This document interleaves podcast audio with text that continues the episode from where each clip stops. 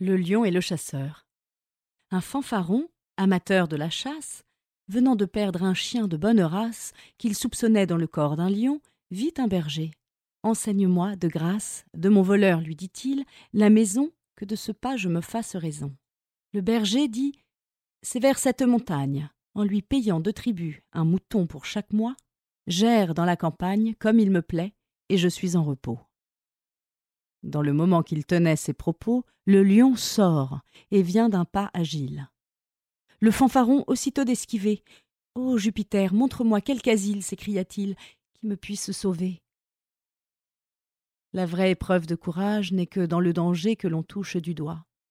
Tel le cherchait, dit-il, qui, changeant de langage, s'enfuit aussitôt qu'il le voit.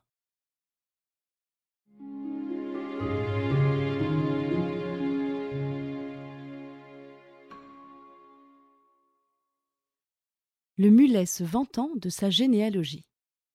Le mulet d'un prélat se piquait de noblesse et ne parlait incessamment que de sa mère la jument, dont il comptait maintes prouesses. Elle avait fait ceci, puis avait été là. Son fils prétendait pour cela qu'on le dût mettre dans l'histoire. Il eût cru s'abaisser servant un médecin. Étant devenu vieux, on le mit au moulin. Son père, l'âne, alors, lui revint en mémoire. Quand le malheur ne serait bon qu'à mettre un sot à la raison, toujours serait sa juste cause qu'on le dit bon à quelque chose.